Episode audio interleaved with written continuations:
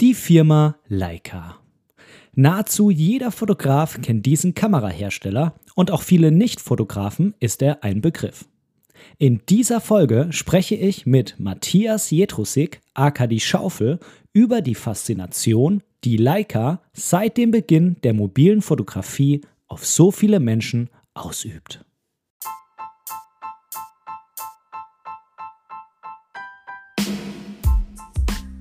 Moin und herzlich willkommen zu Momente deiner Geschichte, der tiefgründige Fotopodcast. Mein Name ist Benedikt Brecht, ich bin professioneller Fotograf und möchte in diesem Podcast meine Gedanken rund um die Fotografie mit dir teilen. Viel Spaß beim Zuhören! Ja, und weil das Interview mit Matthias dann doch relativ lange geworden ist, habe ich mich dazu entschieden, das Ganze auf zwei Teile aufzuteilen.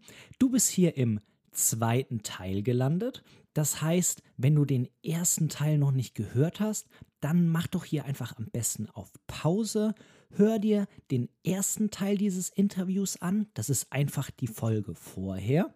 Und danach hör einfach an dieser Stelle im Teil 2 weiter. Du bist hier im Teil 2 gelandet und in diesem Teil spreche ich mit Matthias über den Leica-Look. Außerdem nehmen wir uns zum Beispiel noch die ganz besonderen Kameras von Leica vor, zum Beispiel die Q2. Viel Spaß! Ähm, die Firma Leica, die ist ja für viele Nicht-Fotografen vor allem deshalb irgendwie ein Begriff, weil die die mit ziemlich außerordentlich guter Qualität Made in Germany verbinden. Das ist ja eigentlich so die deutsche Kameramarke, die es eigentlich noch gibt. Ansonsten ist da ja nicht mehr so viel los in Deutschland. Ähm, das bezieht sich natürlich nicht nur auf die Kameras, die sind natürlich was ganz Spezielles, keine Frage, haben wir drüber gesprochen. Aber das bezieht sich auch vor allem auf die Objektive. meine Frage an dich ist jetzt, Ganz viele Einsteiger fragen sich zum Beispiel auch immer, soll ich meine Kamera upgraden oder soll ich mein Objektiv upgraden? Soll ich eine teuren, einen teuren Buddy und ein günstiges Objektiv kaufen? Soll ich einen günstigen Buddy und ein teures Objektiv kaufen? Was ergibt mehr Sinn? Etc. pp. Ähm, was sagst du dazu und was sagst du zu den Linsen von Leica? Also ganz klar, äh, lieber das teure Glas kaufen. Das Objektiv macht das Bild und äh, im Zweifel nicht die Kamera. Äh, die Qualität des Bildes wird maßgeblich von, der, von, der Objek von dem Objektiv äh, beeinflusst und die Kamera unterstützt das nur. Also ich würde lieber mehr Geld für ein Objektiv ausgeben und auch wenn ich dafür länger sparen müsste, als ein billige Objektive zu kaufen, da macht man, hat man keine Freude dran. Und äh, billig gekauft ist doppelt gekauft, in der Fotografie wirklich ganz besonders. Ob ein Objektiv von Leica jetzt irgendwie 5000 Euro kosten muss, okay, das sei dahingestellt. Du bist ja, du bist ja Volkswirtschaftler, so, das wird in Deutschland hergestellt und äh, wirklich noch per Handarbeit. Insofern, das hat seine Daseinsberechtigung. So, man könnte das natürlich sicherlich auch irgendwo in China günstiger produzieren, wahrscheinlich sogar zum gleichen Preis. Aber darauf kommt es nicht an. Leica hat sich dafür entschieden, das in Deutschland zu produzieren. Und äh, damit machen sie natürlich Werbung. Klar, würde ich genauso machen. Also es hat auch eine, seine Daseinsberechtigung. Äh, unabhängig davon, ob das nur Leica-Objektive sind oder, äh, oder von anderen Herstellern, die Objektive, die teuren Objektive sind in der Regel auch die besseren Objektive und dadurch entstehen die guten Bilder. Also immer mehr Geld in die Objektive äh, reinstecken. Wie heißt das schon? Ich bin zu arm, um billig zu kaufen. ja, stimmt. Wer, in den allermeisten Fällen ist es tatsächlich so, wer billig, kauf, äh, wer billig kauft, kauft zweimal. Ja. Ähm, das mag vielleicht nicht bei irgendwelchen kleineren Dingen sein, irgendwelche Gadgets, die man sich noch dazu holt, aber das gilt auf jeden Fall für die Kamera und das Objektiv. Ja, für die äh, essentiellen äh, Dinge auf jeden Fall. Ja, ja, gut fürs Stativ vielleicht noch, weil das bringt einem am Ende ja auch nichts, wenn das Ding dann umfällt. Gehört definitiv zu den essentiellen Dingen, ja. Ja, ja. Ähm, wir haben vorhin ja schon mal über die verschiedenen Linien von Leica gesprochen. Du hast für dich ja auch gesagt, für dich ist die Reduktion, das macht für dich irgendwie ganz viel aus, vor allem bei der, bei der M. Und du hast auch gerade schon angesprochen, ich bin ja Volkswirt. Ich habe Volkswirtschaftslehre studiert. Und äh, das heißt, ich habe bei ja, bei solchen Dingen auch immer versuche ich irgendwie mir einen Blick vom Markt zu machen und mir das Ganze mal da anzuschauen, unabhängig jetzt von den äh, persönlichen äh, Leidenschaften oder äh, was ich da irgendwie persönlich immer noch empfinde. Und ähm, da gibt es einen Begriff, ich weiß nicht, ob du den schon mal gehört hast, das ist der sogenannte USP, das ist der Unique Selling Point. Und okay. der, der bezeichnet betriebswirtschaftlich einen Faktor, ich nehme mal, auf Deutsch heißt es Alleinstellungsmerkmal. Es gibt ein sehr schönes deutsches Wort dafür. Tatsächlich, ja. Also das Wort ist mir echt in der, äh, in der Verbindung noch gar nicht eingefallen. Das stimmt tatsächlich. Ähm, an der Uni redet man auch immer nur von USP und auch so überall. Ja, ja, ähm, aber ja, du hast halt völlig halt, recht. Ja. Ein Alleinstellungsmerkmal. Denglisch, ja, absolut. Ja. Ähm, was ist das deiner Meinung nach bei Leica, unabhängig von deinen persönlichen Empfindungen jetzt, was du, ähm, was du jetzt persönlich an denen magst? Ich mag noch ein Beispiel geben. Äh, wenn du jetzt äh, Sony dir zum Beispiel anschaust, dann ist Sony ja vor allem dafür bekannt, die sind technisch immer auf dem höchsten Niveau, die haben den größten Dynamikumfang bei ihren Sensoren, die, die sind da immer ziemlich weit. Ähm, bei Canon, na, ich habe selber fotografiert mit Canon, da ist es die Handhabung, die Bedienung, das Menü ist irgendwie meinem Empfinden nach das Beste. Ähm, wenn man es gerade mit einem Sony-Menü vergleicht, da äh, kann ich mir die Haare ausreißen. Ähm, und, und bei Fuji ist es ja so, Fuji macht ja äh, bei vielen Kameras so ein bisschen auf Retro. Das heißt, die haben noch viele Bedienrädchen, die auch beschriftet sind. Ähm, die Kameras sehen eher wie eine Analogkamera aus. Und ähm, Fuji ist ja auch so, dass sie zum Beispiel sehr, sehr schöne JPEGs schon von vornherein produzieren und du sehr großartig in die JPEGs eingreifen kannst, in der Kamera schon, und sie irgendwie äh, Filme, Filmlooks anbieten, die sie teilweise da äh, selber auch früher als Analogfilme verkauft haben. Äh, was ist das deiner Meinung nach bei Leica? Ja, äh, also tatsächlich ist es ja, man kann das nicht von dem persönlichen, subjektiven Empfinden trennen. Denn das Alleinstellungsmerkmal äh, an sich äh, muss mich ja ansprechen. Also wenn ich bei, bei, Fuji zum Beispiel sage, die machen besonders gute JPEGs, dann ist mir das im, ersten, im, im ersten Augenblick egal. Es spricht mich nicht an. Also das Alleinstellungsmerkmal muss mich ja irgendwie halt äh, antriggern. So, und äh, bei Leica ist es ganz klar, äh, ja, es ist die Geschichte, es ist die Qualität. So, Qualität haben auch andere äh, Hersteller, also gebe ich ja gerne zu. Äh, aber es ist wirklich so, dass Leica eine besondere Geschichte hat, die ich sehr interessant finde, sehr unterstütze und ich mag die Qualität der Kameras und das gehört für mich alles zusammen. Es ist kein einzelner Punkt, den ich mir heraussuchen kann. Es ist nicht nur das, dass ich das alles manuell einstellen muss. Es ist nicht nur das, dass es eine deutsche Marke ist. Es ist nicht nur das, dass es in Deutschland produziert wird. Aber das, in der Gesamtheit, wo alle Punkte mit eine Rolle spielen, ist es das, was Leica für mich ausmacht. Und wenn ich Leica höre, dann... Äh, wird so, dann, dann bekomme ich so, also ich will jetzt nicht so weit gehen, dass ich sage, okay, ich kriege Gänsehaut, aber ich kriege definitiv ein Grinsen in der Fresse und denke, geil, eine Leica. Und äh, Canon macht super geile Kameras, die ich seit 20 Jahren benutze, aber sie lösen nicht diese Emotion bei mir aus. Mhm. Sie, ist, sie sind viel mehr ein Werkzeug als äh, etwas, was ich, äh, ja, was ich auch nur bewundere. Weil ich weiß, da kommen jetzt die ganzen Leica-Hater und ja, das ist doch der Name und du fällst ja irgendwie auf das, äh, auf das Marketing von denen ein. Ja, mag sein, aber so gesehen dürfte man ja von keinem Hersteller irgendwie eine Kamera kaufen oder von keinem Hersteller überhaupt ein Produkt, denn alle Marken haben eine Marketingabteilung und äh, versuchen etwas herauszustellen, was für sie das Besondere ist. Also egal welches Produkt ich mir kaufe, man könnte mir immer vorwerfen, dass ich auf das Marketing der jeweiligen Firma hereinfalle. Also ja. Ja, absolut. Es ist ja, es ist ja auch wirklich eine, eine, eine subjektive Sache. Ne? Das ist wie wenn du ja. zwei verschiedene Bonbons hast äh, und das eine schmeckt äh, dir einfach besser und ein anderer ja. wirft dir halt vor, nein, du kaufst das doch nur, weil das irgendwie von Marke X ist. ist genau, ja, das kann dir doch gar nicht besser schmecken, weil äh, wir haben beide im Labor getestet und da ist genau das genau, gleiche genau. drin oder was weiß Genau ich. das ist es. es ist, die können das im Labor testen, wie sie wollen. Und ich behaupte ja auch gar nicht irgendwie, dass Leica die besseren Bilder macht. Das habe ich, ich glaube, das behauptet keiner keiner. Ich glaube, das behauptet nicht mal Leica selber. So, die Bilder sind geil und äh, für mich ist es einfach so, dass ich ich sage dann immer, bei den, ich habe bei dem Fotografieren äh, mehr Spaß. Und das Fotografieren ist ja nicht nur das Betrachten der Bilder, es ist das Machen der Bilder, es ist das Ganze drumherum. Wieso gibt es Podcasts zur Fotografie? Wieso gibt es Videosendungen zur Fotografie? Warum gibt es so einen riesen Markt um die Fotografie herum? Weil es einfach nicht ein reines, nüchternes Machen der Bilder ist. Es ist viel mehr. Und jeder, der, äh, der damit äh, sich beschäftigt oder der mit diesem Virus infiziert ist, weiß das auch. Ja, definitiv. Und ja, auch ich, ich muss ehrlich gesagt zugeben, äh, mich lässt äh, ja die Firma Leica auch nicht wirklich kalt. Ich, ich habe jetzt keine Leica, aber es ist Kann natürlich. ja noch werden, ne? Ja, das ist der Punkt. Also es steht da irgendwo bei mir, ich sehe das schon irgendwo ganz weit hinten stehen. ähm, auch dass jetzt vielleicht noch nicht die Zeit dafür ist, einfach. Manchmal hat man ja das Gefühl, es ist irgendwie noch nicht die Zeit für irgendwas. Ja. Aber man ja. weiß, die Zeit kommt irgendwann. Ähm, vielleicht ist auch so, dass ich sage, mh, ich muss mich auf jeden Fall oder ich will mich auf jeden Fall fotografisch noch ein bisschen weiterentwickeln. Und ähm,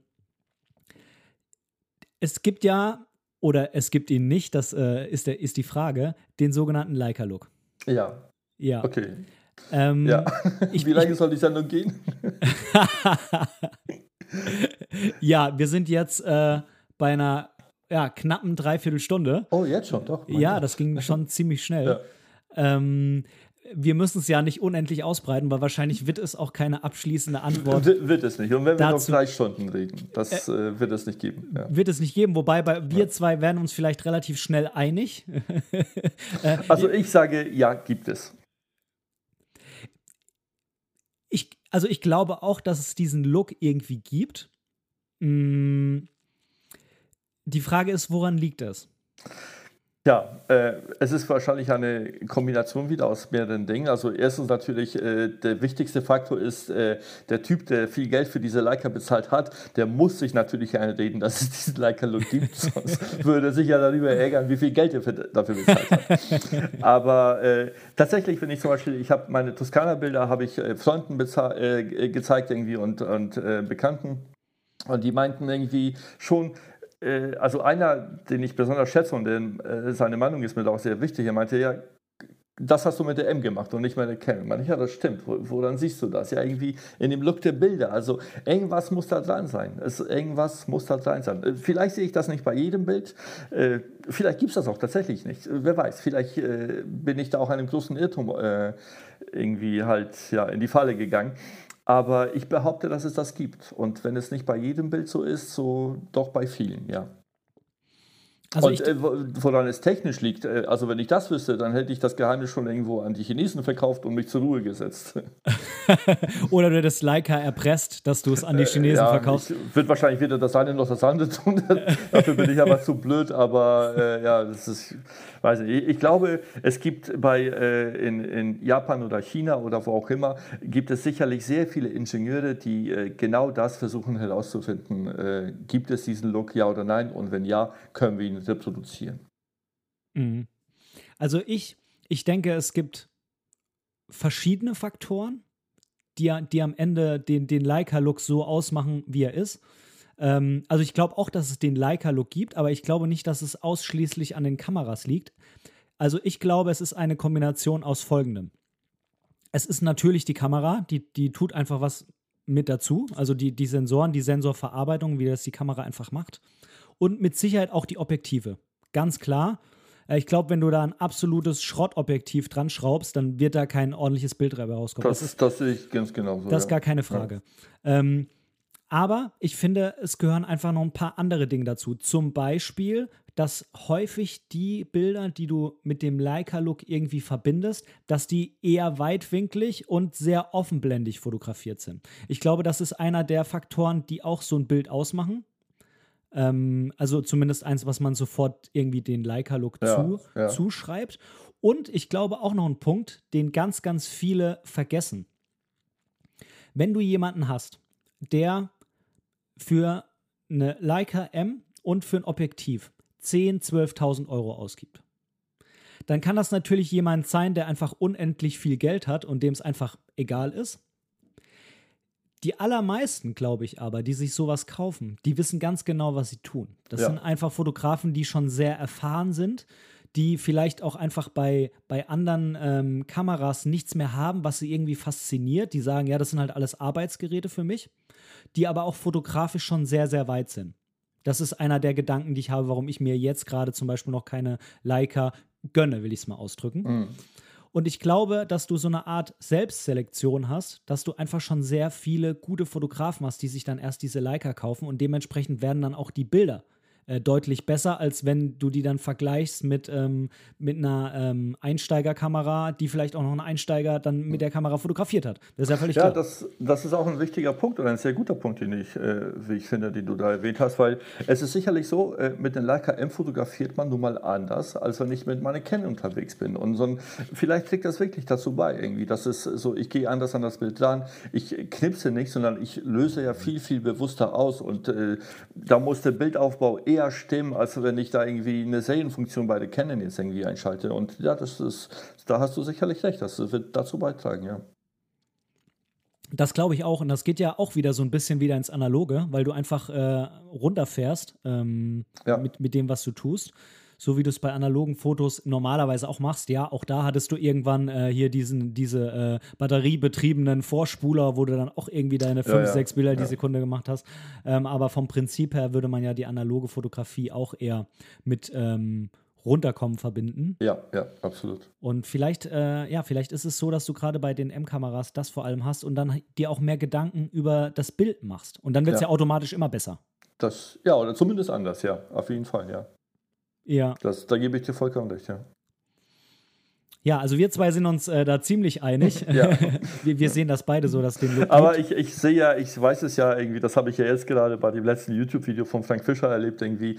Es löst irgendwie immer eine Kontroverse aus. Es, nicht jeder ist damit einverstanden. Und ist ja auch vollkommen in Ordnung. So andere Leute können Leica richtig kacke finden und sagen, die Bilder sind scheiße, das ist alles überteuert. Und äh, ey, ich nehme niemanden seine Meinung. So, das ist auch alles gut und äh, jeder kann ja damit fotografieren, womit er zurechtkommt und äh, was für ihn das Beste ist. Und äh, für mich ist Leica nun mal eine, eine, äh, ein Arbeitsgerät, eine Marke, die für mich sehr vieles abdeckt und mit der ich sehr gerne arbeite. Und äh, wie gesagt, die Qualität der Bilder ist nicht besser.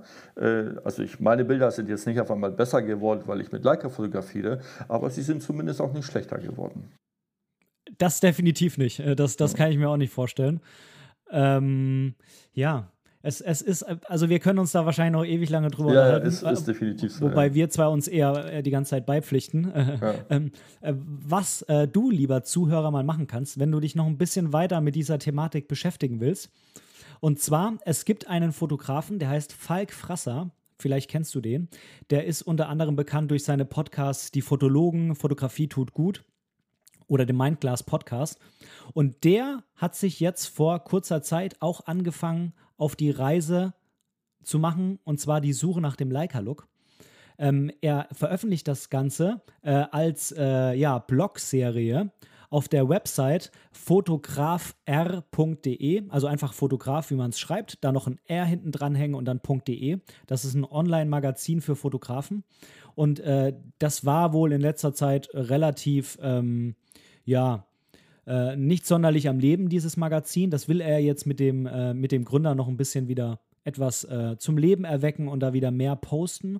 Und äh, da gibt es auch eine Blogserie jetzt, die ist schon angelaufen, äh, wo sich äh, Falk auf die Suche nach dem Leica-Look macht. Er befürchtet auch so ein bisschen, dass er sich selbst am Ende eine kauft. Äh, aber ich glaube, er will für sich selber rechtfertigen, dass er den Look findet und deshalb eine braucht. Kann ich total verstehen, hätte ich sein können. ähm, also, falls ihr euch da noch ein bisschen mehr über die Thematik informieren wollt, dann schaut doch gern mal bei fotografr.de vorbei und dann ähm, könnt ihr schauen, auf was er am Ende da, äh, auf was er da für ein Ergebnis rausbekommt am Ende, genau. Ähm, analoge Fotografie. Wir ja, haben es vorhin, schon, vorhin schon angesprochen. Du hast es schon gemacht. Ähm, und Leica kommt ja logischerweise auch daher. Äh, Leica war ja, ja eigentlich ja. die Firma, die am Anfang überhaupt, äh, und damals noch in der analogen Zeit, die überhaupt Kameras hergestellt hat, die man einfach so mitnehmen konnte. Vorher ging das ja nicht. Ne? Also diese relativ portablen kleinen ja, Kameras. Ja, das, das, Kleinbild wurde ja von, genau. äh, von Balnack gefunden überhaupt irgendwie. Das war ja eigentlich so, nur so ein Hilfsmittel, um äh, äh, Bilder, um, um Filme richtig belichten zu können. Äh, also Filmbilder, so Film, Filme. Also, ja. Das ist jetzt eine Doppelbelegung des gleichen äh, Terminus, also Filme, die man für Filme brauchte äh, und nicht in die Kamera einlegte. Und damit man nicht äh, eine Rolle erstmal verschwenden muss, um die richtige Belichtung herauszufinden, äh, äh, hat Barnack halt erfunden, irgendwie, dass, er, dass man so ein Stück von diesem Film in, eine klein, in ein kleines Gerät halt äh, einlegen kann, um die richtige Belichtung herauszufinden. Ja, das, das, also das ist auch wirklich einfach eine unglaubliche Geschichte. Ich denke, das meintest du vorhin auch damit, warum du, warum du einfach die Geschichte so spannend findest. Und, Absolut, ähm, ja. ja. Es, es, es, es, sind halt irgendwie einfach die ersten gewesen, das muss man noch dazu ja, sagen. Ja. Ähm, und die Kameras, selbst die von damals, also die, gut, die ganz alten sind ja meistens irgendwie äh, sehr hochpreisige Sammlerstücke, aber auch die in Anführungszeichen normalen Exemplare, die jetzt schon Jahrzehnte alt sind, äh, die sind immer noch ziemlich hochpreisig. Ja. Äh, vor allem im Vergleich zu anderen. Also ich sage jetzt gerade mal äh, von meiner Marke Canon. Ähm, ich bin jetzt nicht von Canon ist gesponsert. Ist auch ne, meine Marke. Ja, stimmt, ist auch deine Marke. äh, oder hoffentlich noch etwas länger, wir werden sehen. Ja, ich kenne meinen Kontostand, also es wird noch länger so bleiben, ja. Vielleicht gewinnen wir im Lotto, wer weiß das schon. Oder, oder Leica sponsert uns, die Hoffnung habe Oh ja, ja, wenn, wenn jemand zuhört von Leica, wir wollen gesponsert werden. Absolut. Ich, also da die so eine super Marketingabteilung haben, könnte ich mir vorstellen, dass da jemand jeden Tag die Suchbegriffe Leica bei allen Podcast-Catchern eingibt und dann landen die auf jeden Fall bei uns. Ja, genau. Zumindest gibt es noch nicht so viele Leica-Folgen auf Deutsch. Also wenn du Leica mal bei den Podcast-Playern eingibst, dann äh, landest du ziemlich schnell bei, bei englischen Podcasts. Ist Ach, mir zumindest okay. aufgefallen. Okay. Ja, ja, absolut. Ähm, auf jeden Fall, ach, jetzt habe ich ganz den Faden verloren. äh, auf jeden Fall sind die alten analogen Kameras immer noch sehr hochpreisig. Vor allem, wenn man ja. die zum Beispiel mit Canon oder so vergleicht, die bekommst du ja, gut, die sind jetzt auch wieder ein bisschen gestiegen, das ist im Moment wieder so ein bisschen im Trend analog, aber im Großen und Ganzen bekommst du da Kameras, da hast du früher einen Monatsgehalt für ausgegeben, die kriegst du jetzt irgendwie für 100 Euro bei, bei der Bucht. Ja, sogar weniger. Also so meine, meine Stammkamera aus meiner analogen Zeit war eine Canon AE1, äh, wie bei wahrscheinlich so vielen Leuten und äh, die kriegst du bei, die kriegst du bei eBay da irgendwie für 30, 40, 50 Euro irgendwie im normalen Zustand. Also, also ich habe meine noch und selbst wenn ich die verkaufen würde, kriege ich ja nicht mal einen Objektivdeckel bei Leica für. Also von daher soll ich die verkaufen? Oder keine Daumenstütze, ja. oh Gott, die erst recht nicht, ja. Da, da weiß ich ganz genau, was die kostet. Aber ähm, es ist wirklich so, die, die alten Leicas, also äh, ja, die, die alten M-Reihen, also die kosten schon 1000, 2000 Euro, musst du schon hinblättern. Also für eine alte analoge Kamera ist das schon eine Menge Geld, ja. Das ist echt wirklich krass, ne? Ja. Aber die funktionieren auch noch eins Die ne? funktionieren und wenn sie nicht funktionieren, dann schickst du sie zu Leica und dann werden sie wieder in Stand gesetzt und dann funktionieren sie wieder. Versuch das mal mit, meiner, mit deiner alten Cam. Also gut, also ich habe äh, hier die Canon FTBQL, die funktioniert 1A. Äh, da lösen sich aber allerdings im Moment leider schon so ein bisschen die, ähm, äh, die Dichtung, das ist aber auch normal. Ich hatte auch mal eine AE1 hier, die hatte aber leider diesen, äh, diesen Keuchhusten, der bei der AE1 relativ. Ja, ja, kennst du das? Nee, das kann ich nicht. Nein. Das ist, wenn du, wenn du gespannt hast und dann auslöst, dann machst du es so. Nee, das, das, das, das ist irgendwie hat die Spiegel nicht gemacht. das ist irgendwie die Spiegelbremse. Okay. die dann irgendwie, äh, keine Ahnung, so komische Geräusche von sich gibt. Ich mache es jetzt nicht nochmal. Ähm. nee, bei mir war, war wie bei fast allen irgendwie dieser kleine Batteriedeckel natürlich abgebrochen und äh, ja, ach, habe ich auch mal in Stand gesetzt und äh, war natürlich dann wieder eingebrochen, egal. Ja gut, das sind alles nur kleine, kleine, äh, ja. kleine Wehwehchen. Die Frage ja. ist, Canon würde vermutlich meine alte nicht reparieren, wenn ich die jetzt hinschicken würde, oder? Tja, weiß ich nicht, aber kann ich mir nicht vorstellen. Ich, das Ding ist, wenn du halt eine gute gebrauchte äh, für 60, 70 oder bis 100 Euro äh, bekommst, ja, es ist dann natürlich äh, für dich als Volkswirtschaftler nicht wirtschaftlich, sowas zu machen. Es hat vielleicht einen sentimentellen Wert, das kann gerne, gerne sein irgendwie. Aber bei Leica hat es tatsächlich noch einen wirklichen Wert, also auch äh, wirtschaftlich gesehen, ja. Mhm. Das ist ja sowieso das Krasse bei Leica. Das ist auch, ich weiß gar nicht, ob es die einzigen sind. Es, nee, es sind nicht die einzigen, es sind fast die einzigen, die überhaupt jetzt auch noch analoge Kameras herstellen zwar jetzt nicht jährlich ein neues Modell, aber nee, ich weiß, bei, bei Leica kannst du neu, also nicht gebraucht, so wie jetzt zum Beispiel, wenn du eine, eine Canon oder eine uralte äh, Nikon bei, bei, bei der Bucht ersteigerst oder so, sondern du kannst bei Leica eine, eine neue, neue, genau, ja. eine neue analoge Kamera kaufen. Ja. Ich, ich kann mir nicht vorstellen, dass es die einzigen sind. Ich weiß es jetzt nicht genau tatsächlich, aber das glaube ich nicht. Äh, aber es ist tatsächlich eine, eine Nische mittlerweile geworden, ja, das ist wahr. Also es gibt nicht ja. viele, ich weiß, wo es die noch gibt, zum Beispiel bei Lomography kannst du auch noch welche kaufen. Das sind aber ja jetzt nicht gerade so richtige Kameras, sondern das sind ja meistens eher so Spielereien, die du da bekommst. Okay ähm, die absichtlich so ein bisschen trashig gemacht sind äh, oder okay. irgendwie mit viel Plastik und schlechten Objektiven. Das ist so ein bisschen die Idee von Lomography, dass halt nicht diese perfekten Fotos sind, sondern irgendwie alles so ein bisschen äh, trashig, unschärfer. Äh, die Filme, die die rausbringen, sind, die haben dann irgendwie einen Grünstich oder so. Das ist aber tatsächlich absichtlich so.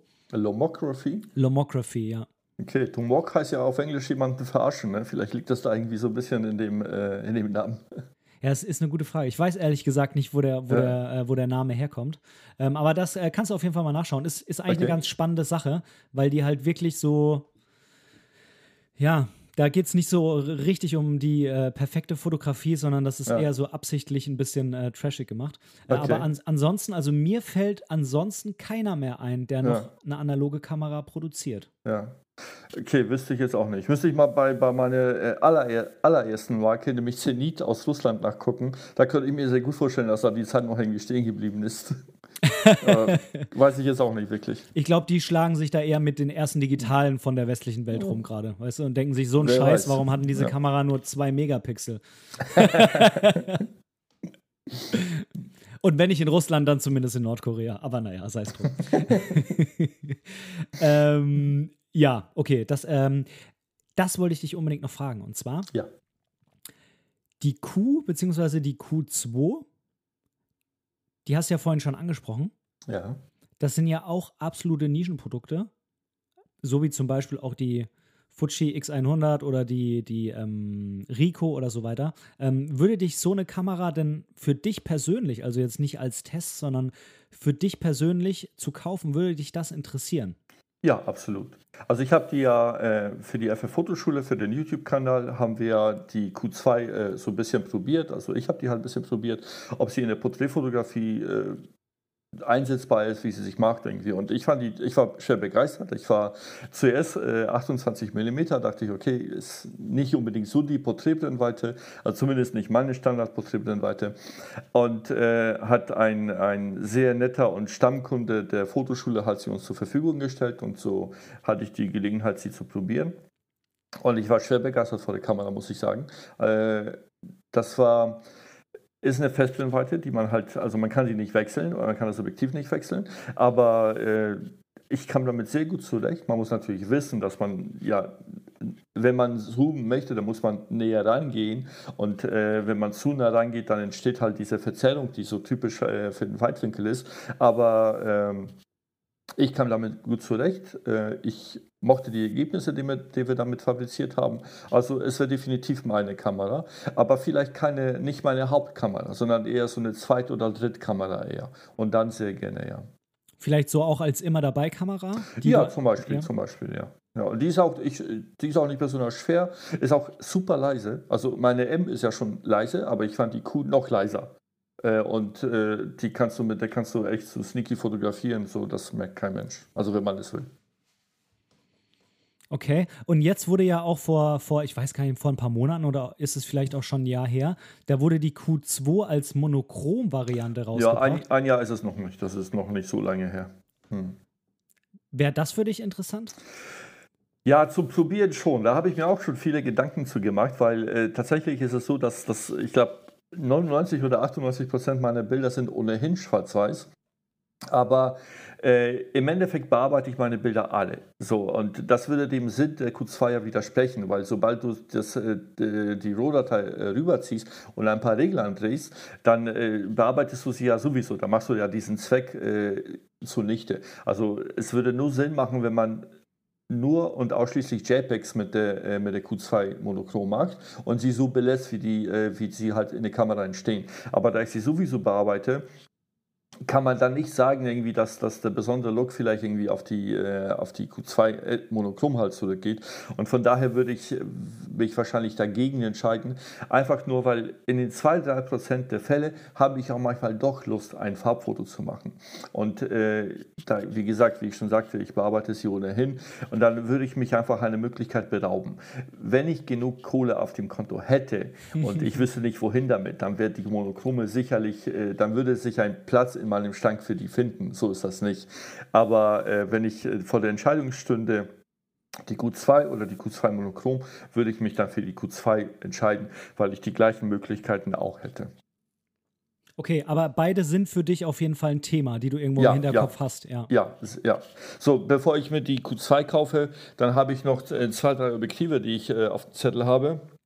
Aber äh, ja, mal gucken. Dann bis dahin gibt es wahrscheinlich eine Q4 oder so. Ja, dann ist aber, ja. naja, gut, ich wollte gerade sagen, dann ist die Q2 vielleicht ein bisschen günstiger, aber. Ja, genau, das kann auch ja, sein. Ja, 200 Euro dann von den 5000, aber. Äh, ja, genau. Also, so, das ist ja das Gute, äh, die Leicas fallen nicht so, äh, nicht so sehr im Preis und die werden aber auch meistens gepflegt irgendwie und sind im Top-Zustand. Also, dass sie nicht im Preis fallen, ist natürlich gut für den Verkäufer, nicht so gut für den Käufer. Mhm. Aber andererseits, äh, wenn ich meine M, äh, die ich jetzt schon seit geraumer Zeit habe, die könnte ich mehr oder weniger zum gleichen Preis nochmal verkaufen. Und das mhm. ist wieder das Gute dabei. Ne? Ja, auf jeden Fall. Ähm, jetzt nochmal, um nochmal auf die Monochrom einzugehen. Hm, ich habe mir da auch ein paar Tests dazu angeschaut, ähm, wie die sich so schlägt. Ähm, weil die Idee ist ja, also es gibt eigentlich zwei Punkte, warum man diese Monochrom vielleicht unbedingt haben möchte. Also des Monochroms wegen. Ich meine jetzt nicht, äh, dass man die Q haben will, sondern warum mhm. man die unbedingt in der Monochrom-Variante haben will. Punkt 1, du hast natürlich, und das äh, kam bei den ganzen Videos und Berichten eigentlich auch raus, du hast natürlich eine bessere Lowlight-Performance, keine Frage, weil, ja. du halt, weil du halt mehr Pixel am Ende zur Verfügung hast. Ja. Ähm, aber, und das ist der zweite Punkt, das konnte ich noch nicht so abschließend für mich klären. Da gab es unterschiedliche Angaben, die tendenziell das Ganze auch eher verneint haben, würde ich mal so von meinem Gefühl her sagen. Äh, ich habe die jetzt nicht gezählt, die, die Reviews, und habe die mit Strichliste aufgeführt. Ähm, aber vom Ding her, und zwar, man erhofft sich ja aus so einer Kamera eigentlich auch irgendwie vielleicht eine bessere Grauwertedarstellung, als wenn man eben keine Monochrom hat. Ja, das mag sein. Das konnte ich jetzt so halt noch nicht selber prüfen. Mhm. Äh, und die, die Tests, die haben das eher verneint und teilweise, ja, teilweise konnten sie es auch selber nicht so richtig sagen. Aber das wäre natürlich eine coole Sache, wenn es tatsächlich eine coole Sache. Eine coole Sache, genau. wenn das so wäre, dass dadurch ja. vielleicht die Grauwerte irgendwie besser sind. Ja. Ja, wie gesagt, inwieweit hat das Sinn, wenn ich äh, sowieso das Ganze dann bei Photoshop oder bei Lightroom äh, reinpacke und ohnehin an den Reglern drehe? Also äh, inwieweit widerspricht das nicht diesem Gedanken? Also keine Ahnung. Ich finde es auch ganz gut irgendwie, dass Leica auch mal sowas äh, raushaut, irgendwie sowas so ein klein wenig ja nach Experiment irgendwie klingt. So, wobei die Monochrom ist ja nicht eine Erfindung, äh, erst seitdem es die, die Q gibt. Es gibt auch eine Leica M, die monochrom ist. Ähm, aber auch zum Beispiel Leica hat auch eine, äh, hat eine Kamera, wo zum Beispiel kein Display äh, hinten drauf ist. Also es ist eine digitale Kamera, sehr wohl, aber du kannst die Bilder nicht sofort halt irgendwie überprüfen, sondern du musst sie erst am Computer äh, halt äh, per Speicherkarte auslesen und äh, erst dann sehen. Ich glaube, das ist die MD, heißt die. Und mhm, äh, ja. das, sind, das, sind, das sind so absolute Nischenprodukte, aber ich finde es sehr geil von der Marke, dass sie genau sich auf sowas einlässt, irgendwie, dass sie halt nicht nur dem Mainstream folgt und guckt irgendwie, okay, wo kann ich auch mal ähm, wo ist das meiste Geld rauszuholen, sondern nein, wir bedienen auch mal irgendwie so experimentierfreudige Fotografen irgendwie. Das ist so, äh, das ist auch ein Alleinstellungsmerkmal, was äh, Leica äh, sicherlich auch auszeichnet, ja. Und das geht natürlich auch nur, ähm, wenn das sehr hochpreisig ist, ne? Weil du ja, kannst ja, ja du kannst ja lohnen, richtig, ja. Absolut. Also du kannst ja nur mit dem Preis runter, wenn du eine hohe Menge produzierst. Das ist ja, ja immer so. Wenn die Qualität dabei oben bleiben soll. Das stimmt. Und das ist, das ist auch so, Qualität ist zum Beispiel etwas, was, was bei Leica sehr halt hoch angepriesen wird und ich kann dem überhaupt nicht widersprechen und das hat nichts mit äh, irgendwelchen, äh, das hat nichts damit zu tun, dass ich von Leica gesponsert werden will, sondern das sind wirklich objektive Testberichte und äh, auch zum Beispiel so, dass sie, viele Objektive haben keine durchgehende Blende von, sagen wir mal 1,4 oder irgendwie sowas oder nicht mal 2,8, sondern gerade bei den Zoom-Objektiven ist es so, dass sie eine sehr große Anfangsöffnung haben und und wenn du dann halt ähm, äh, reinzoomst, dann geht die Blende auf 3,5 oder sogar 4 oder sowas. Und da hat auch ein äh, Leica-Manager oder Ingenieur, weiß ich gar nicht, äh, dazu gesagt, irgendwie nein, das ist die Qualität des Bildes nimmt ab, äh, wenn, wenn sie bei der gleichen, äh, wenn sie bei der Blendweite, wenn man die Blendweite verändert, die gleiche Blende behalten würde, dann ist die Abbildungsqualität schlechter. Und wir haben uns für die Qualität entschieden und deswegen blenden unsere Objektive ab. So, und marketingtechnisch ist es ja blöd, weil die meisten Leute, wonach gucken sie? Nach Megapixel, nach Offenblende, äh, aber nicht, was dahinter steckt. Und da finde ich, hat Leica äh, da gehen sie konsequent ihre Linie und sagen, okay, wir legen Wert auf Qualität und nicht das, äh, was sich auf dem Papier vermeintlich am besten macht. Absolut. Also sie, sie bleiben straight, das muss man definitiv ja. sagen. Ja.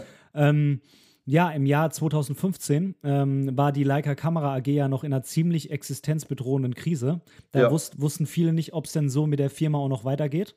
Ja. Damals hat ein äh, Andreas Kaufmann dann ziemlich viel Geld in die Hand genommen, hat in die Firma investiert äh, und hat die ja so ein bisschen aus dieser Misere wieder rausgeholt.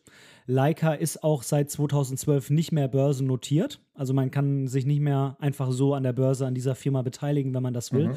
Und äh, die meisten äh, Anteile sind jetzt auch äh, bei dem Andreas Kaufmann. Hat er sich ja, irgendwo natürlich auch verdient. Ja, Leica ist ja in drei Teile zu schlagen. Und äh, also es gibt ja nicht die Leica-Firma, sondern mhm. es gibt ja die Leica-Fotoabteilung sozusagen. Dann gibt es ja halt noch die, die medizinischen Geräte und die ich, ich, weiß gar nicht, was das dritte ist. Ich, äh, ich glaube Ferngläser oder irgendwie sowas. Also, ja, Ferngläser-Mikroskope, glaube ich, ne? Ja, ja, genau, irgendwie sowas. Also ja. so, klar, wenn wir immer von Leica reden als Fotografen, dann meinen wir die Fotografie, aber äh, Leica äh, selber, äh, also selbst wenn die Leica-Firma, äh, die die Kameras herstellt, pleite gehen würde, dann würde es die Firma Leica ja trotzdem noch in zweifacher Form weitergeben.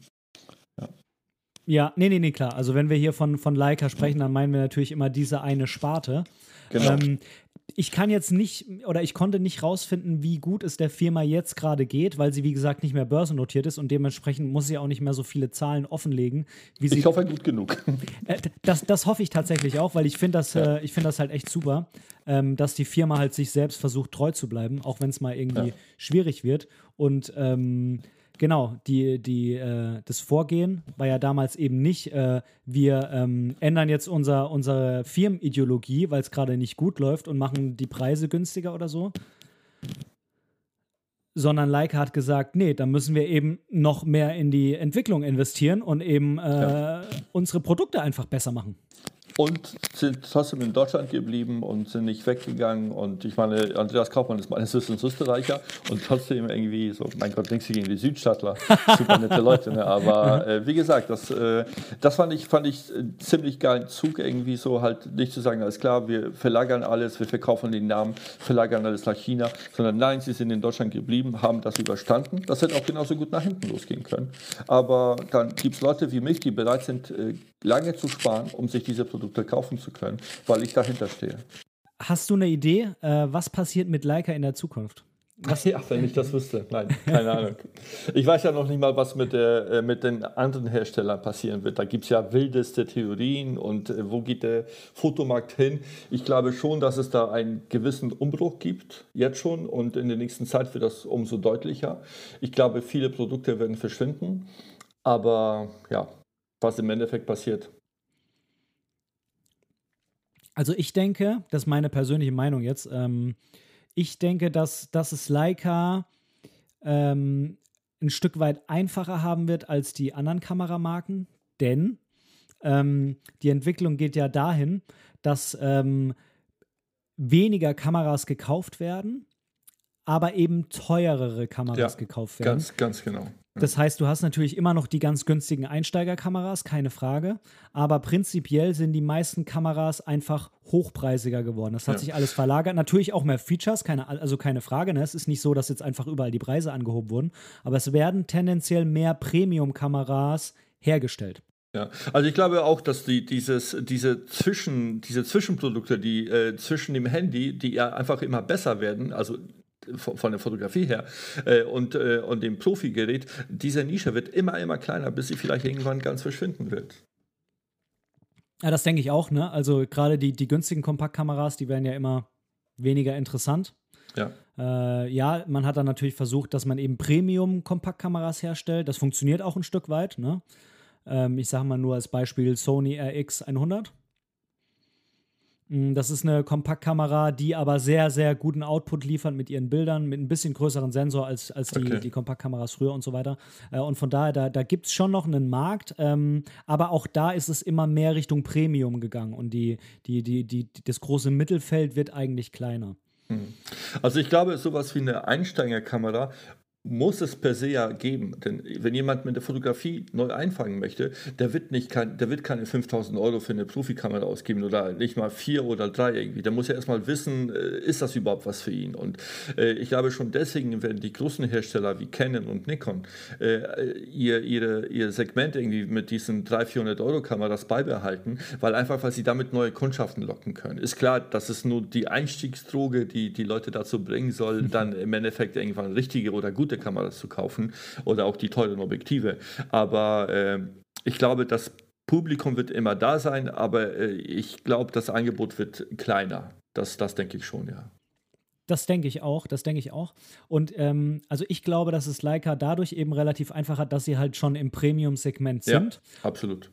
Erstens das und zum Zweiten finde ich, dass halt Leica gerade dadurch, dass sie äh, sich zum Beispiel gerade mit der M das ist einfach so eine spezielle Kamera, dass keiner halt auf die Idee kommen würde, zu sagen, äh, wenn ich so fotografieren will, da kann ich doch auch mein Handy nehmen. Da, da würde ja, nie jemand auf die Idee kommen. Ja. Genau. Aber ja. jetzt bei irgendeiner, das ist jetzt nicht abfällig gemeint, aber bei irgendeiner ganz normalen APS-C-Kamera mit einem kleinen Objektiv, die du halt irgendwie so mitnimmst und sowas, da kann man sich mittlerweile das ein oder andere Mal schon fragen, hm, hätte ich die denn jetzt wirklich mitnehmen müssen? Das hätte ich doch eigentlich auch ja. so mit meinem Handy machen können. Ja, ganz genau. Und genau das ist es. Das Handy, äh, die werden so gut, die Dinger mittlerweile, äh, dass es, du kannst einfach damit Fotos machen, schlackerst du manchmal mit den Ohren. Und äh, ja, es ist auch gut so. Und äh, ich habe, wenn ich im Urlaub bin, ähm, also so, wenn es kein, kein Fotourlaub ist, sondern einfach, ich bin irgendwo unterwegs, dann nehme ich auch mein Handy aus der Hand und mache ein Foto irgendwie. Und das ist auch alles gut. Äh, spricht ja auch keiner was dagegen. Für Facebook, Insta oder solche Geschichten reicht es in den meisten Fällen. Absolut. Aber du würdest halt nie, wenn du jetzt äh, sagst, ich will jetzt fotografieren, für das Gefühl fotografieren ich würde meine M nehmen, dann wäre ja. ja. das Handy niemals eine Konkurrenz nee, dann, in dem Moment. Ne? Nee, dann würde ich es sogar ausschalten, damit mich keiner äh, stören kann. genau, ja. Also ich, ich persönlich, ja, ich denke, dass auch Leica in der Zukunft zu kämpfen hat, so wie der ganze Kameramarkt.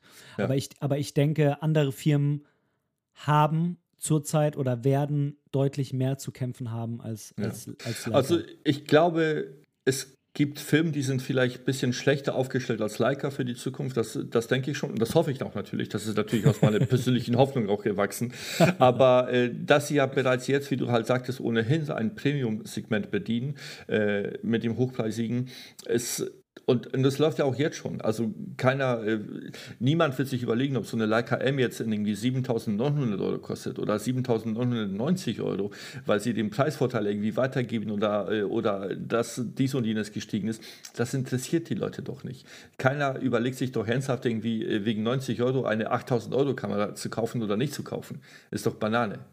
So, wenn, wenn das jetzt ein Preisvorteil von mehreren tausend Euro wäre, das wäre vielleicht etwas, wo man sagen könnte, okay, könnte ich mir überlegen oder so. Aber im Zweifel, die Leica-Leute sind oder die Leica-User sind bereit, den Preis zu bezahlen, der äh, gefordert wird. Und das tun wir dann halt auch brav, ja. Und äh, ja, ich meine, die werden da mit Sicherheit gut dran verdienen, keine Frage. Ja. Aber es, es, es, muss ja, ähm, es muss ja auch irgendwo einfach ein Wert, ein Gegenwert hinterlegt sein. Ja, so, sonst, sonst würde die Firma ja so unendlich viel Geld verdienen, ähm, ähm, dass, da, dass die nicht, also überhaupt gar nicht zu kämpfen hätten. Und das stimmt nicht. Äh, das habe ich zumindest mal gelesen, dass die auch schon diese, äh, die, die äh, derzeitige Entwicklung des Kameramarkts merken und äh, an der einen oder anderen Stelle auch mal ein bisschen äh, sparen müssen, einsparen müssen, irgendwas äh, verändern müssen, irgendwelche Strukturen. Äh, nicht die Qualität, wohlgemerkt. Ja, ähm, ja das, das mit dem Gegenwert hast du vollkommen recht, weil egal wie blöd wir Leica-User sind, also so blöd sind wir nicht, dass wir einfach das Geld aus dem Fenster rausschmeißen würden, ohne ja. etwas äh, dafür entsprechend zu erhalten. Absolut. Und natürlich kann jemand sagen, mir ist das völlig egal, ob meine Kamera äh, in, irgendeinem, in irgendeinem Land unter irgendwelchen Bedingungen hergestellt wurde oder in Deutschland in Wetzlar. Äh, am Ende hat es die gleiche Qualität vielleicht an der einen oder anderen Stelle. Ja, okay, aber kann auch trotzdem jemand sagen, ich will aber, dass sie bei uns produziert wird ja, und dafür genau. bin ich bereit, mehr Geld auszugeben. Das ist doch genau. völlig in Ordnung. Ne? Ja, ganz genau. Also der Gegenwert liegt dann eben darin, dass äh, die Arbeit äh, hier bezahlt wurde, was halt einfach einen riesigen Unterschied macht. Zum Beispiel. Kauf jetzt, bei lokalen Händlern. genau, also jetzt bei dem einen Aspekt. Ne? So, ja. jetzt finde ich aber, haben wir auch wirklich genug über Leica gesprochen. Äh, ja, allerdings. ähm, ich würde jetzt gerne am Ende noch mal ein bisschen ähm, auf dich und deine, dein, dein, ja, dein Business sozusagen eingehen. Okay. Äh, denn im Moment, ja, das ist auch kein Geheimnis, äh, schwierige Situation für Künstler, für Fotografen, für Selbstständige. Ähm, es ist äh, ja nicht schön. Äh, du hast ja schon gesagt, dich trifft es jetzt zum Glück nicht ganz so hart. Aber es hat mich trotzdem getroffen. Also auch ich habe viel Geld verloren jetzt durch das letzte Jahr. Ja, das glaube ich dir, das glaube ich dir. Ja. Ähm, aber zumindest musst du jetzt nicht Angst haben, dass du aus deiner Wohnung rausgeworfen wirst. Wegen anderen Gründen vielleicht, aber nicht deswegen. ja, wegen der ganzen Partys, ich weiß. ähm, wie versuchst du mit der Lage jetzt umzugehen? Also hast du, was hast du jetzt das Jahr über, und es gab ja immer wieder Höhen und Tiefen mit den Maßnahmen etc. pp. Wie bist du damit jetzt komplett umgegangen? Ähm, und, also ich sitze viel ja. in der Ecke und weine. das heißt, äh, deine einzige gute Tat heute war, mit mir dieses Interview zu führen, ja? und mich zu waschen. Nein, das, wie gehe ich damit um? Keine Ahnung. Äh, es hilft nichts. Äh, da muss man durch. Äh, was soll man machen? Es, es würde nichts helfen, wenn ich in der Ecke sitze, wenn, wenn ich in der Ecke sitzen würde und, und weinen würde. Dann bringt mich das ja irgendwie nicht weiter. So, und Natürlich äh, sind mir viele Reisen zum Beispiel dieses Jahr weggefallen. Das ist ein persönlicher Verlust, aber ich jammer doch auf sehr hohem Niveau. Das darf man nicht vergessen. Das ist anderen Leuten, und da muss man gar nicht nach Afrika gucken, äh, um, um, die berühmten hungernden Kinder irgendwie halt als Beispiel heranzuziehen, sondern man muss sich nur in Deutschland umgucken, wie vielen Leuten es sehr viel schlechter geht als mir. Also deswegen, das, äh, da muss man so ein bisschen sich erden und, und sagen, okay, äh, natürlich, ich bin jetzt nicht nach Amerika geflogen, was ich vorhatte, äh, aber ja, sind das nicht irgendwie Luxussorgen, ehrlich? Äh, ja. Ja, das sehe ich auf jeden Fall auch so. Ähm, Gerade der, der jetzt äh, nicht am Hungertuch nagt, äh, wenn das mal im Fotografieren nicht klappt, der sollte sich eigentlich nicht so sehr darüber aufregen. Sehe ich ganz genauso wie du, äh, definitiv. Ähm, äh, hast du denn für dich trotzdem irgendwas anders gemacht? Also ähm, dadurch, dass du jetzt einfach viel weniger fotografierst hast, hast du da zum Beispiel, ich sage jetzt mal, irgendein Projekt umgesetzt, was du schon lange mal machen wolltest? Bei mir war das jetzt zum Beispiel der Podcast hier. Ähm, oder ich habe letztens mal wieder ein paar Selbstporträts gemacht. Äh, ja, habe ich gesehen. Mal, war sehr witzig, ja. ja, war mal ein bisschen was Trashiges. Da hatte ich auf jeden Fall mega Bock mit Blitz voll in die Fresse. Ähm, mhm. Ich hatte halt keinen oder ich, ich, ja, gut, meine, Foto, äh, meine Frau, die fotografiere ich manchmal, aber ansonsten im Moment kann ich halt einfach keinen anderen fotografieren. Also habe ich mich halt mal wieder selbst fotografiert. Ist auch eine besondere Herausforderung. Äh, und zum Beispiel dieser Podcast. Auch das ist ein Projekt, der bei mir, äh, das bei mir irgendwie auf der Liste stand und ich aber halt die ganze Zeit nicht umgesetzt habe, weil ich einfach, sobald ich die Möglichkeit hatte, rausgegangen bin und äh, fotografiert habe. Hast du auch irgendwas, wo du gesagt hast, ja, jetzt ist genau der Moment dafür, nur sonst habe ich keine Zeit?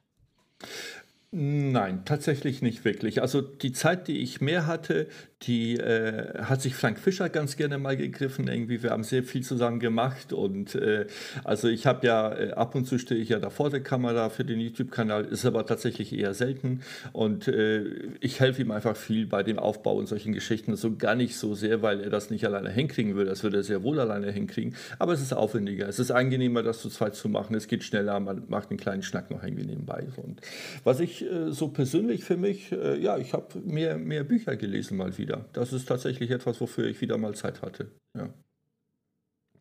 Waren das jetzt im speziellen Fotografiebücher oder waren das Romane? Nein. Äh, nein, ich lese selten Romane tatsächlich. Also äh, wenn dann eher so von Jules Verne, äh, so, das sind ja auch Romane. Aber nein, ich lese ganz gerne so Geschichtsbücher und sowas. Okay, also, äh, also auch keine historischen Romane, sondern äh, wirklich nein, Geschichtsbücher, Tats die. Äh, richtig. Okay. Das sind Sachbücher. Ja. Okay. Ja, ist auch ein, auch ein interessanter Aspekt. Ähm, denn äh, ich glaube, man kann auch da sich unheimlich viel Inspiration holen. Ne?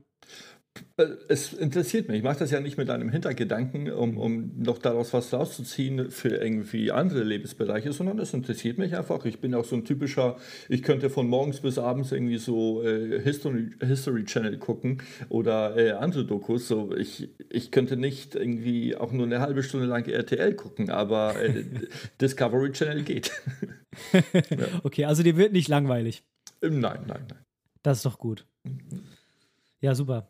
Ja, Matthias, ich glaube, wir haben irgendwie alles Wichtige besprochen. Wir, wir, wir haben Oh alle, Gott, wie lange waren wir jetzt unterwegs? wir haben jetzt äh, eine Stunde 20. Oh mein Gott.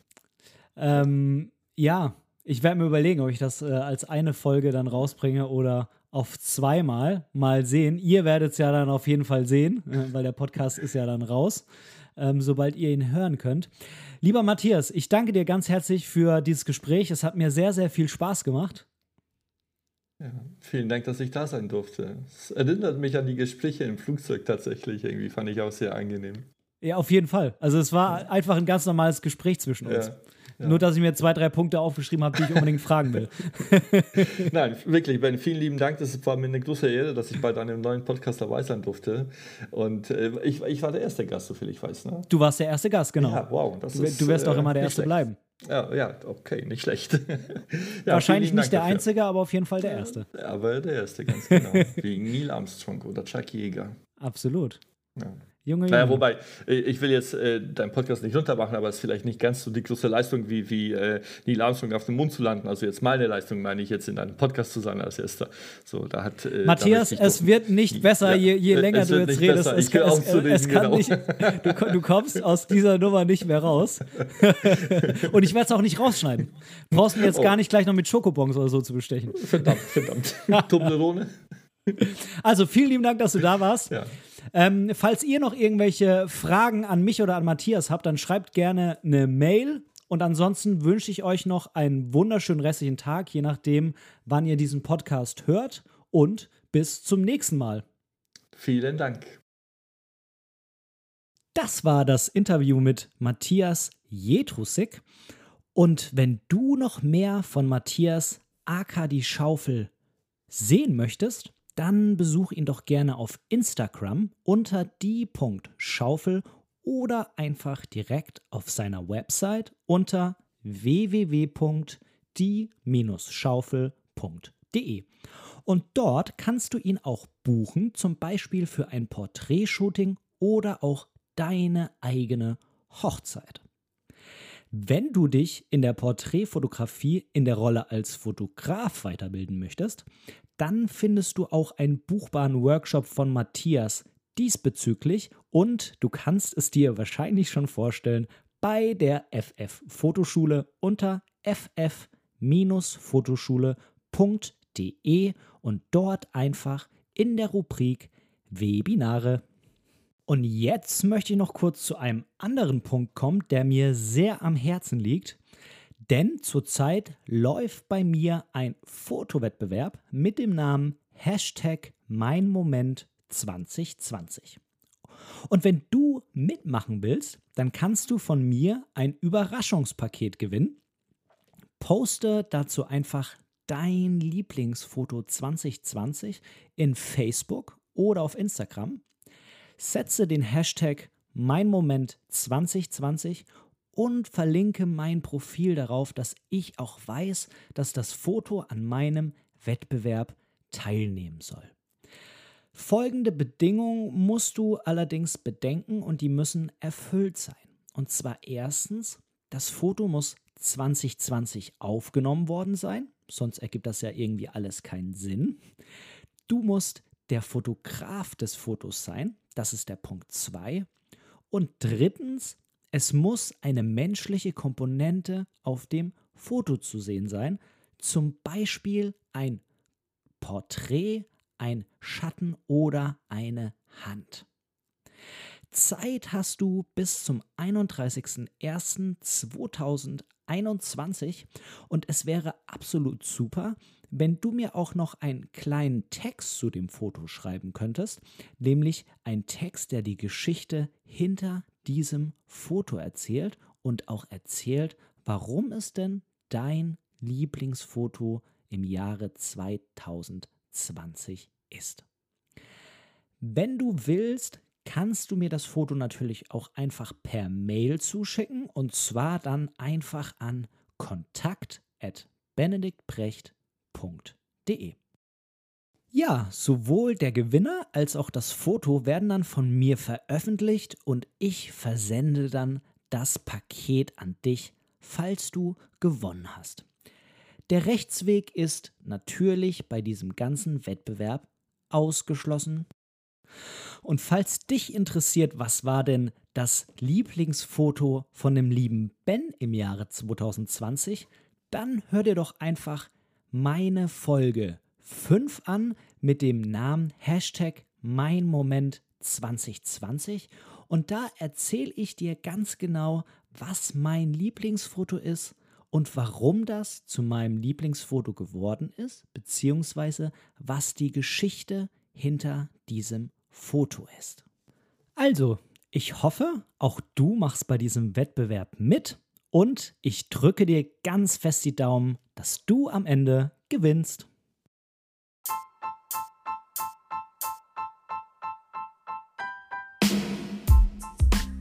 An dieser Stelle möchte ich Danke sagen. Danke, dass du mir für diese Episode dein Ohr geliehen hast. Denn als Hörer bist du der wichtigste Teil meines Podcasts. Hast du Themenwünsche oder Verbesserungsvorschläge? Oder möchtest du in einer Episode Teil dieses Podcasts werden? Dann kontaktiere mich doch gerne über meine Website unter www.benediktbrecht.de. Dort findest du auch die Links zu meinen Social-Media-Kanälen. Oder du schreibst mir einfach direkt eine E-Mail an kontakt@benediktbrecht.de. Ich freue mich auf dich.